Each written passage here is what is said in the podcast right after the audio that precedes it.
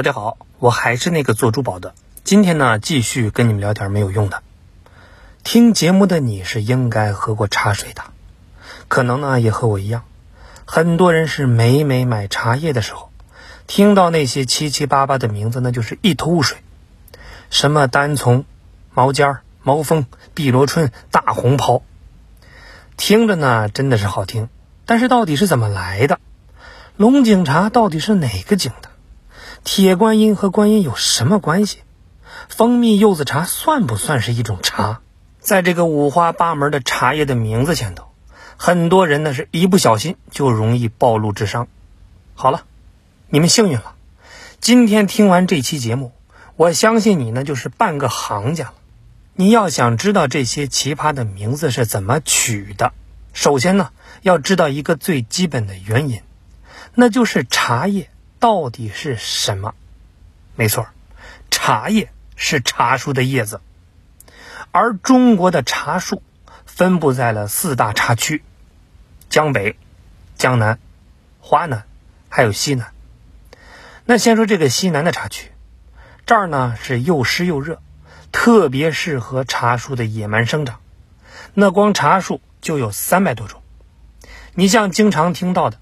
铁观音、大红袍、祁门种等等，再加上各种制茶师傅的努力，茶的种类呢就更多了。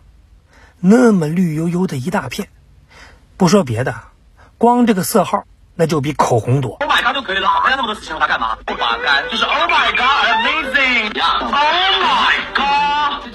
可是问题就来了呀，那该怎么取名字呢？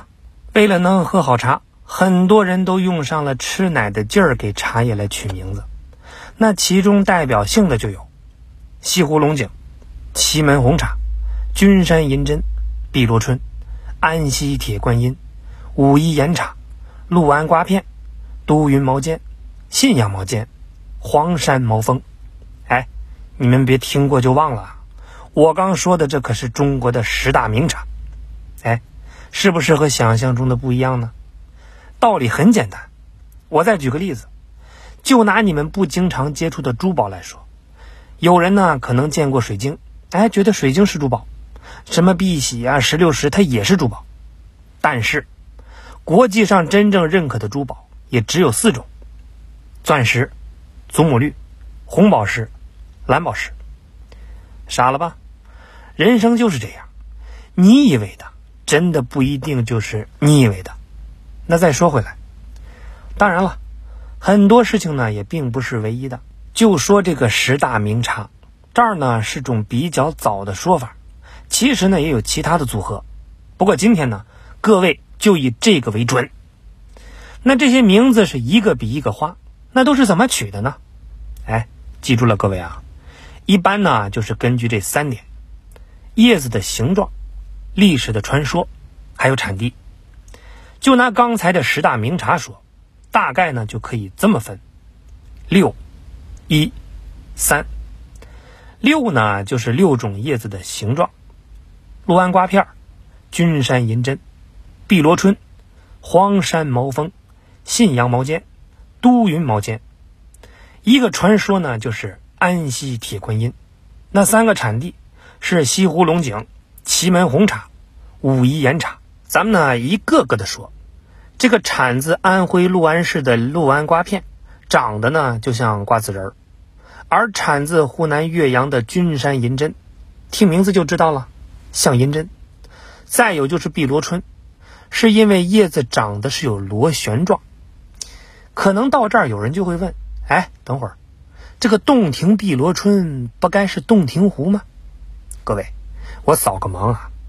这个洞庭碧螺春的洞庭可不是洞庭湖，洞庭湖呢在湖南的岳阳，碧螺春这个洞庭那是江苏苏州的洞庭山，这俩地方那差着九百多公里呢。我相信这个知识点很多人呢都是不知道的。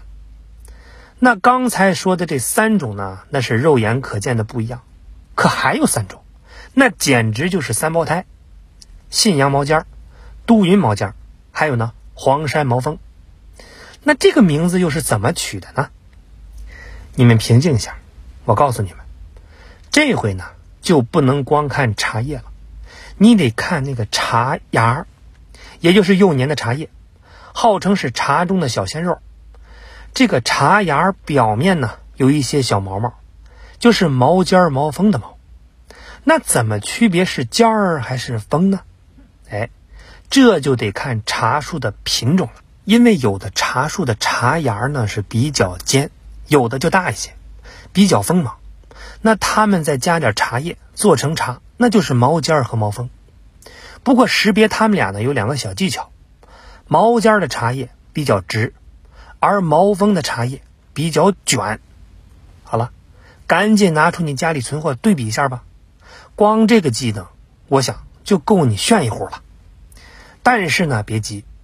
你要想成为焦点，必须还得有点杀手锏，那就是传说级的话题。这个和传说有关的茶就是铁观音。故事的主角呢，就是大清著名的皇帝乾隆。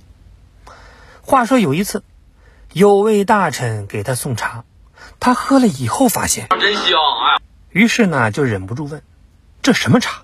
叫什么名字？”大臣呢就回复。呃，山里捡的，还没有名字，没名字。这一下呢，乾隆是来劲了。要知道，喜欢冠名那是乾隆的一大爱好。一听这个，那是连 DNA 都哆嗦呀。他是定睛一看，不错呀，这个茶叶是非常的圆润，哎，有点像观音。不理解的朋友呢，可以闭眼想一下，戴过观音吊坠，就是那个形状。而且这个茶叶的颜色呢，还是铁青色，那干脆就叫铁观音吧。当然，这只是铁观音名字得来的其中一个传说。就算你觉得，哎呀，这有点太无厘头了吧？那也没办法，毕竟呢，人家是拿着公章的人，最终解释权在人家手里，不是吗？那再说剩下的三个茶，他们的名字呢，就和产地有关了。其实呢，就跟兰州牛肉面。常山赵子龙那是一个道理，所以也没什么深聊的。不过呢，这个西湖龙井啊，大家不要误会，龙井只是一个地名，而且龙井和西湖龙井那是两个概念。虽然都是浙江特产，但是龙井的产区有好几个，你像钱塘、岳州这些地方都有，但是只有在西湖产的才能叫西湖龙井。你也可以理解成是一个正品和多个高仿的关系，这就跟珠宝里的和田玉那是一个道理，只有和田县出的那才是真正的和田玉。而且，龙井茶之所以火爆，离不开一个男人助攻。据说他下江南的时候呢，路过杭州的龙井，发现这儿是山好水好茶也好，然后呢，DNA 又开始哆嗦了，嘿。这茶树是好树，就是缺个好名字，干脆就叫十八棵玉茶树吧。没错，您猜对了，这位冠名商还是乾隆。你想，有了皇家代言，这地位他能差吗？再说这个武夷岩茶，听名字是不是有点觉得奇葩呢？怎么能叫岩茶呢？其实呢，答案就在题目里。之所以叫岩茶，就是因为它长在武夷山的石头缝里，和这个石头相处久了，也就有了石头的味道。学名呢叫岩韵，说白了就是味道比较重。那你们听过的大红袍就属于是岩茶。那问题又来了，为什么叫大红袍呢？哎，这还得往传说里头靠。据说这个明朝呢有位状元。靠喝一种茶治好了肚子疼，后来呢，把高中以后的红袍就挂到了茶树上，以表示感恩，这就有了大红袍。当然了，喝茶的时候呢，还有一个经典的问题：既然有个“红”字，那大红袍是不是红茶呢？其实真不是。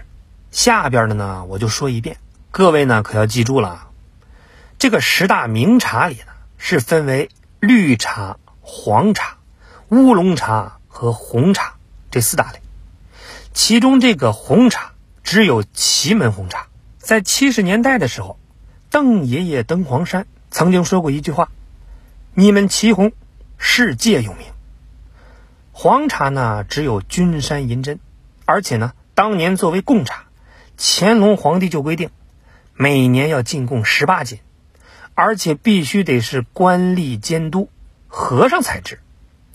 而安溪铁观音和武夷岩茶，就说这个大红袍，他俩呢就属于是乌龙茶，剩下的那都是绿茶。